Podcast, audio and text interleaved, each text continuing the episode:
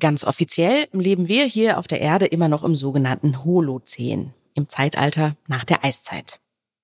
Das allerdings könnte sich bald ändern, denn der Mensch hat seit Mitte des letzten Jahrhunderts so massiv in seine Umwelt eingegriffen, dass Wissenschaftlerinnen schon seit vielen Jahren vom Anthropozän sprechen, vom Zeitalter des Menschen. Und das könnte eben auch bald offiziell werden. Im Sommer zumindest hat die Forschung einen wichtigen Schritt gemacht und den Crawford Lake in Kanada zum offiziellen Referenzort für das neue Zeitalter ausgerufen. Einen offiziellen Ort, um das Anthropozän zu erforschen, den gibt's also schon. Aber die Wissenschaft sollte dieses neue Zeitalter nicht nur analysieren, sondern auch ganz aktiv daran mitarbeiten, das Anthropozän in eine lebenswerte Umwelt für alle zu verwandeln. So zumindest sieht es der Wissenschaftsforscher Jürgen Renn. Und ich kann ihn gleich mehr dazu fragen, denn er ist heute mein Gast in Ach Mensch. Mein Name ist Charlotte Thielmann. Schön, dass ihr dabei seid. Ach Mensch. Schwerpunkt Verantwortung. Ein Detektor FM Podcast in Kooperation mit der Max Planck Gesellschaft.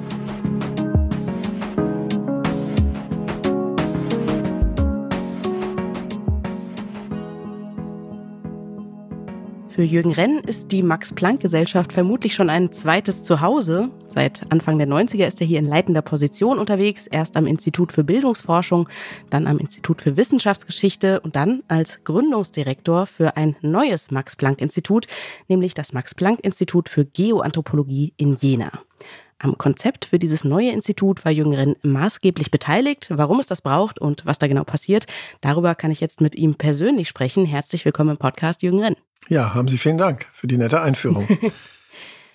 Herren, Sie haben eigentlich Physik studiert, in Mathematik promoviert, habe ich gelesen. Das ist also gar nicht selbstverständlich, dass ich Sie jetzt in einem Geisteswissenschaftspodcast sprechen kann. Was hat Sie denn nach der Promotion dazu bewegt, in die Geisteswissenschaften zu gehen?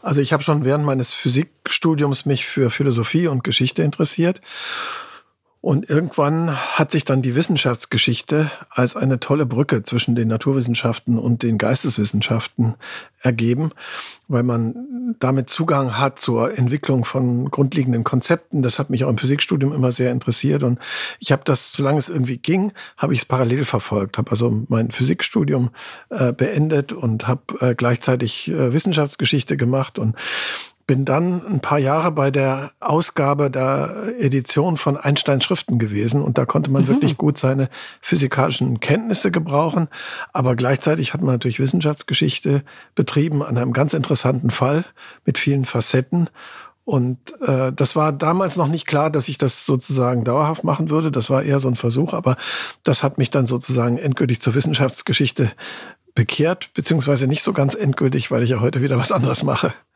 Jetzt sind Sie ja heute so ein bisschen an der Schnittstelle, würde ich sagen, unterwegs, die natürlich, Wissenschaftsgeschichte ist auch eine Schnittstelle, aber arbeiten tatsächlich wahrscheinlich mit äh, Forscherinnen und Forscher aus verschiedenen Disziplinen zusammen. Ähm, ich habe es auch schon angedeutet, Sie sind schon eine ganze Weile jetzt an den Max-Planck-Instituten unterwegs und ähm, am Max-Planck-Institut für Wissenschaftsgeschichte jetzt zuletzt wenn ich mich nicht verrechnet habe, 28 Jahre.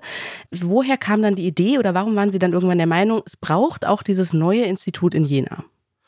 Also einen wichtigen Ausgangspunkt bildete natürlich das Werk von Paul Krutzen, seine Beschäftigung mit dem Anthropozän. Er hat ja diesen Begriff überhaupt erst in Umlauf gebracht, populär äh, gewesen. Hat ihn auch spontan erfunden, hat sich dann aber herausgestellt, dass es den Begriff als solchen schon gab. Also das Anthropozän bezeichnet das vom Menschen geprägte neue Erdzeitalter. Paul Krutzen hat im Jahr 2000 spontan einen Vortrag gehalten in der Nähe von Mexico City und hat dort nach einem Ausdruck äh, gesucht, der dieser wahnsinnigen Auswirkung menschlichen Treibens auf diesem Planeten Rechnung trägt und ist dann spontan, wollte er nicht mehr vom Holozän sprechen, was nach wie vor der offizielle Begriff ist für das gegenwärtige Erdzeitalter, sondern hat dann gesagt, wir leben im, im Anthropozän. So. Und das hat eine ja, fast explosive Aktivität ausgelöst. Das ist dann in den Naturwissenschaften und in den Geisteswissenschaften vielfach diskutiert worden.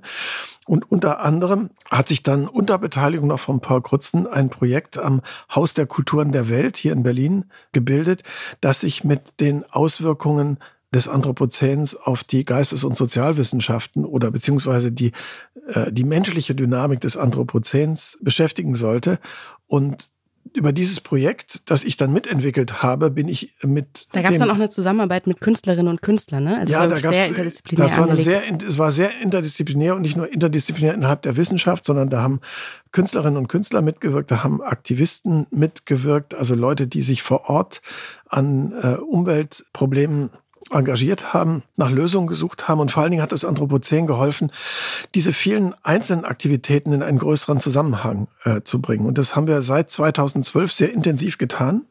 Und dann stellte sich einfach heraus, dass das ein Gebiet ist, auf dem man wirklich auch noch neue Forschung machen kann und auch machen sollte, um nämlich das Anthropozän in seinen Ursprüngen, in seiner Dynamik und in seinen Zukunftsperspektiven besser zu verstehen. Sie sind ja auch für eine historische Abteilung vor allen Dingen zuständig und Sie untersuchen dort den Strukturwandel der Technosphäre. Sagt man Technosphäre oder Technosphäre? Kann man kann beides sagen. Aber ich, würde, ich würde Technosphäre sagen. Okay, ja. es geht auf jeden Fall nicht um Techno. Die Technosphäre, ja, Sie haben vorhin schon den Begriff Anthropozän so schön erklärt. Vielleicht müssen wir da auch noch mal ein bisschen Übersetzungsarbeit leisten. Also, was schauen Sie sich da genau an? Na, erstmal äh, dieser Sphärenbegriff. Ne? Das ist, äh, es gibt ja schon in der sogenannten Erdsystemforschung verschiedene Sphären, die auch jedermann geläufig sind. Also die Atmosphäre, die Hydrosphäre, die Lithosphäre, also die, die Gesteinssphäre der Erde, die Kryosphäre. Das sind da wäre ich mir nicht ganz sicher, ob das wirklich jedermann geläufig also die, ist, die der, Lithosphäre zum die, Beispiel. Ich soll ja sagen, einige schon. Die Atmosphäre ist äh, gewiss uns allen geläufig.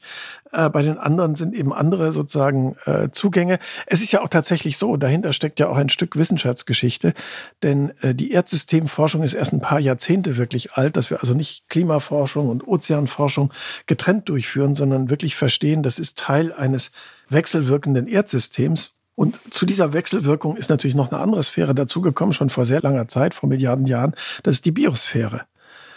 Und wir sind Teil als Menschen der Biosphäre, aber mit den Technologien, die wir gebaut haben und die wir gebrauchen, mit den Energien, die wir nutzen und mit dem ja, Treibhausgasausstoß, den die Nutzung fossiler Energien verursacht, haben wir im Grunde eine neue Erdsphäre geschaffen und die nennen wir Technosphäre.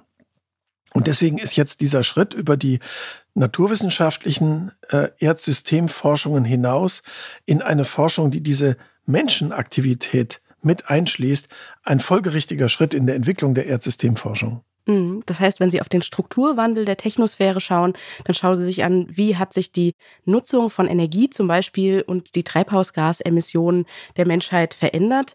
Was sind denn da so wichtige Punkte historisch, die man festmachen kann, wo man sagen kann, hier kann man wirklich einen Wandel beobachten und aus diesem Wandel lernt man vielleicht auch was über die heutigen Mensch-Umwelt-Beziehungen? Ja, das ist in der Tat, das sind zentrale Fragen, mit denen wir uns beschäftigen. Also man vermutet, man hat es wirklich noch nicht sozusagen äh, eindeutig entschieden, dass schon frühe CO2, also Kohlendioxid-Emissionen durch Landwirtschaft und andere menschliche Aktivitäten verursacht, möglicherweise dazu beigetragen haben, die nächste Eiszeit zu verschieben. Das heißt, wir sind schon sehr früh als Menschen im Erdsystem tätig gewesen und haben äh, dessen Dynamik verändert.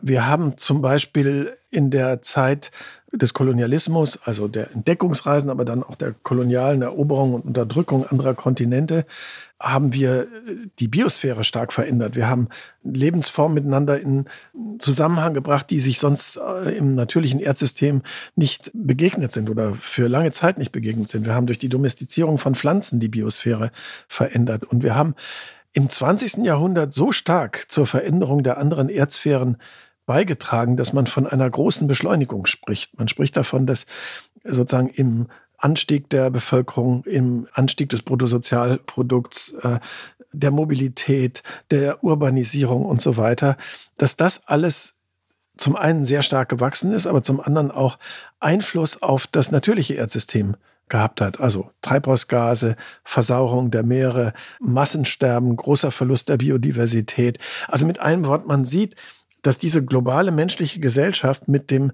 ganzen Rest des Erdsystems in enger Wechselwirkung ist und zwar in einer beschleunigten Wechselwirkung, so dass wir eben jetzt äh, sozusagen möglicherweise auf Kollapsphänomene hinzusteuern, denn große Beschleunigung heißt, es geht ja nicht immer so weiter. Wir brauchen ähm, das große Abbremsen. Wir brauchen das große Bremsen. Und da lohnt auch manchmal ein Blick in die Geschichte, um mal zu sehen, wo gab es überhaupt Bremseffekte. Natürlich gab es viele katastrophische Bremseffekte, Pandemien, um mal ein Beispiel zu nehmen, Kriege und so weiter. Aber vielleicht gibt es ja auch ein paar gute Beispiele, aus denen man lernen kann. Die werden noch nicht global sein, die werden eher regional sein, wenn man sich sozusagen anschaut, wie Menschen längere Zeit in relativer Harmonie mit ihrer Umgebung gelebt haben. Dann kann man vielleicht auch was daraus lernen. Und das versuchen zum Beispiel die Archäologen in Jena gerade. Jetzt gibt es ja bei dieser großen Beschleunigung den Punkt, dass das zwar die gesamte Welt betrifft, aber nicht von der gesamten Welt gleichermaßen verursacht wurde. Also ein Großteil der Technosphäre geht, wenn man so sagen will, auf die Menschen der Nordhalbkugel zurück. Unser Wohlstand, auch klimatechnisch, ruht in großen Teilen auf ja, auf, auf Kosten des globalen Südens, der historisch eben sehr viel weniger Treibhausgase emittiert hat, jetzt aber sehr viel teilweise stärker noch betroffen ist von der Klimakrise. Würden Sie sagen, in Anbetracht dieser historischen Entwicklung gibt es auch so eine Art Recht auf Aufholen? Ein Recht der Länder des globalen Südens, jetzt nachzuholen, was sie in der Vergangenheit gar nicht emittieren konnten?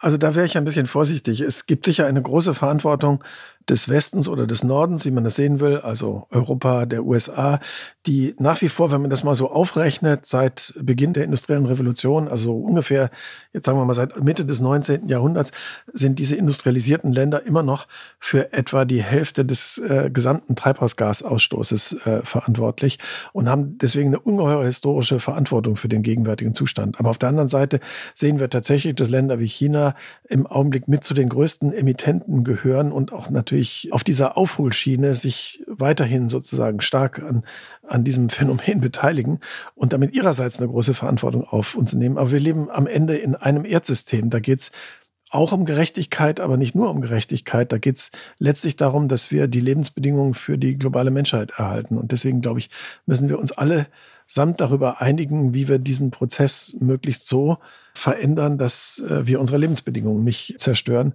Und dabei spielen sicherlich, weil anders ist globales Handeln gar nicht möglich, Gerechtigkeitsfragen eine große Rolle. Aber sozusagen einfach, indem man allen erlaubt, das zu machen, was äh, die Europäer und die Amerikaner jetzt die letzten 150 Jahre gemacht haben, das wird dieses Problem hm. sicher nicht lösen, weil dann werden wir alle am Ende ja, in einer völlig veränderten Welt leben, in der es sowieso keine Gletscher mehr gibt, in denen ein Großteil der Arten ausgestorben ist, in denen es Extremwetterereignisse gibt, mit denen man kaum noch umgehen kann, Gesellschaften, die instabil werden, globale Migrationsströme und so weiter. Das kann man mhm. beliebig aufzählen. Das will keiner, das kann keiner wollen.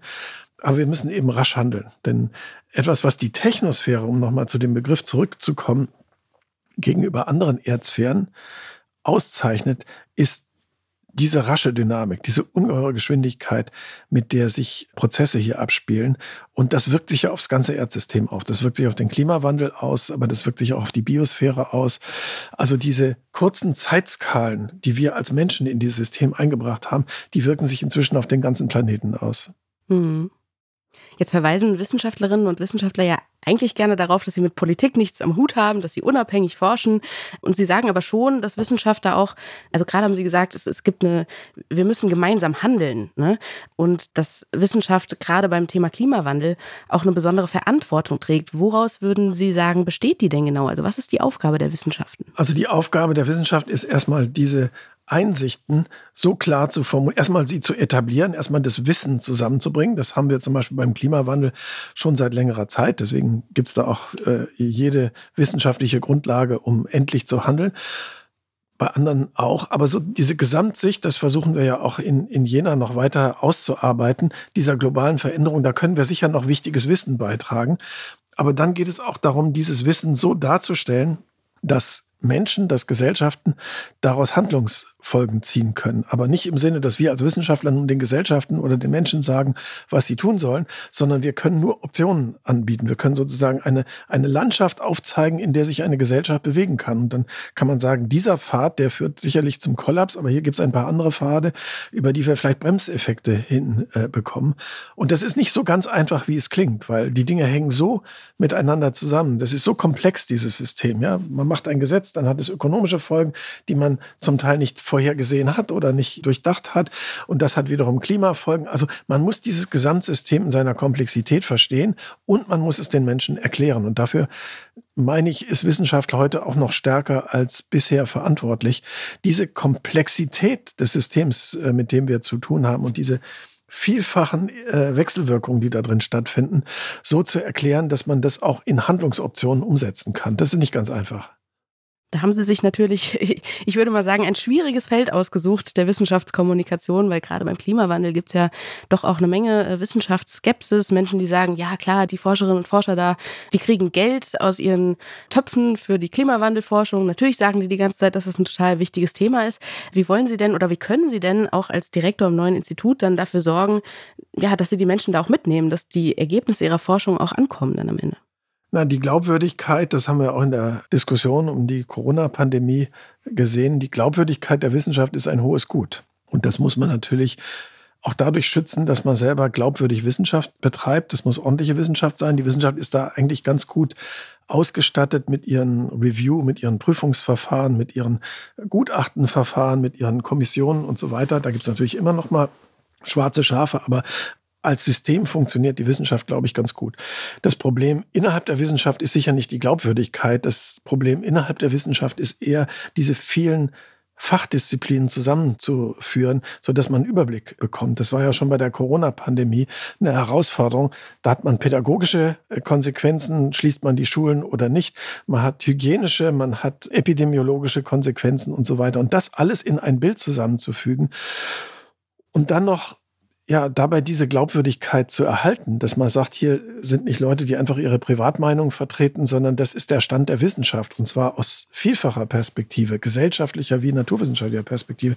Das ist eine Herausforderung und da, das hängt dann nicht immer nur an einzelnen Personen, die dann mehr oder weniger glaubwürdig sind oder auch, weiß ich, gut mit den Medien reden können, sondern das hängt auch an den wissenschaftlichen Institutionen, wie zum Beispiel der Max-Planck-Gesellschaft oder der Leopoldina, die dann als Institutionen mit ihrer Autorität auch für sozusagen die Kommunikation dieses Wissens einstehen müssen. Also ich glaube, das ist eine Herausforderung auch an diese Organisationen. Es ist nicht nur immer an die Einzelnen. Aber wenn ich mir jetzt das vorstelle, im neuen Institut, da arbeiten dann Anthropologen, Wissenschaftshistoriker, Historikerinnen, Klimaforscher zusammen an einer Forschungsfrage und schreiben dann vermutlich auch gemeinsam Paper, aber das liest ja trotzdem erstmal nur die Fachcommunity sozusagen. Ist es für Sie eine wichtige Aufgabe, da auch eine, eine, neue Form von Wissenschaftskommunikation nach außen zu transportieren, beziehungsweise wie, wie soll die aussehen oder wie kann die ja, aussehen? Ja, da kann ich gerne was zu sagen, aber wir wollen mal die Papers auch nicht ganz unterschätzen, denn äh, die, die bieten ja die Grundlage. Ich meine, wir müssen ja auch sicher sein, dass das, was wir dann kommunizieren, von den Fachkolleginnen und Kollegen geprüft wird, dass das solide Wissenschaft ist und nicht einfach nur eine Meinung. Das, also diese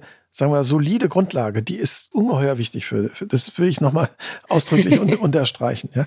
Und dann ist ja, ich kann es auch das nur nochmal wiederholen, hängt das Problem noch dran, wir arbeiten, wie Sie schon zu Recht sagten, fachübergreifend.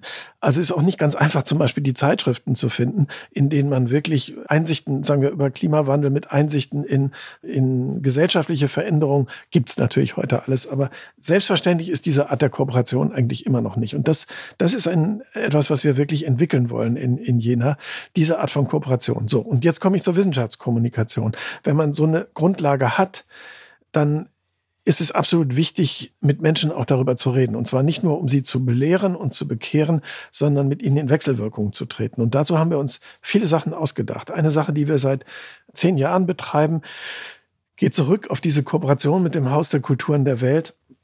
Wir nennen das Anthropozän Campus Formate. Das haben wir hier in Berlin angefangen, aber wir haben es, inzwischen ist es ein Modell, das fast auf allen Kontinenten Nachfolge gefunden hat. Da bringen wir Wissenschaftlerinnen und Wissenschaftler mit Aktivisten, ich nannte das am Anfang mit Künstlerinnen und Künstlern zusammen und diskutieren vor Ort Probleme, typischerweise eben lokale Umweltprobleme auch. Also wir waren am Mississippi, wir waren in Venedig. Das Thema Wasser ist, ist ein großes Thema für uns und versuchen das in globale Kontexte einzufügen. Das ist die eine Seite. Die andere Seite, und das entwickeln wir gerade neu, also das wollen wir auch weiterführen in Jena, mhm. diese Tradition. Das ist ganz wichtig, weil das jetzt auch ein globales Netzwerk ist, das das betreibt. Ne? Wir sind ja nicht nur, sind ja nur ein kleines Institut in einem großen Netzwerk und das braucht man auch, um solche Forschungen durchzuführen.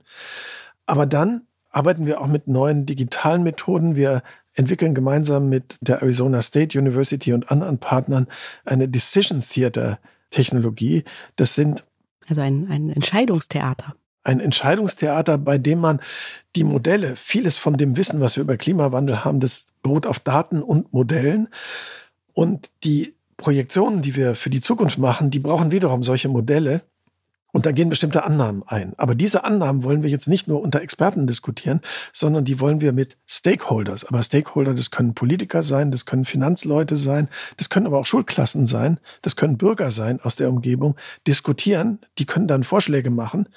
Und das hat dann eine Reihe von Konsequenzen. Da können wir die Modelle verändern aufgrund dieser Vorschläge. Wir können die Konsequenzen solcher Vorschläge, also wenn jemand einen Policy-Vorschlag macht, wie könnte eine äh, umweltfreundliche Mobilität in einer Großstadt aussehen, welche Alternativen, was kann man da für Gesetze entlassen, das können wir dann simulieren und die Konsequenzen sehen. Reicht das aus, um, weiß ich, bis 2030 klimaneutral zu werden in dieser Stadt? Das können wir dann sozusagen aufgrund mhm. der Daten, die wir haben und aufgrund der Policies, die Leute formulieren. Dann sehen wir nämlich, dass das berühmte Wort alternativlos eben meistens doch wirklich falsch ist. Wir sehen dann immer, es gibt verschiedene Optionen und manche führen zum Ziel und andere nicht. Das heißt, wir treten dann direkt in einen Dialog zwischen Wissenschaft und Gesellschaft ein. Und dann muss man mal gucken, das sind natürlich jetzt Laborversuche, wie man sowas ausweiten kann zu einer umfassenderen Kommunikation zwischen Wissenschaft und Gesellschaft. Nicht, wir sind ja sozusagen, wir haben so eine Art Experimentalsituation, aus der heraus man aber vielleicht neue Ideen über diese Kommunikation und über diese Schnittstelle entwickeln kann. Jetzt kann ich mir das ein bisschen besser vorstellen, dass es tatsächlich sozusagen auch, ähm, ja, ich nenne es mal Mitmachformate gibt der Wissenschaftskommunikation.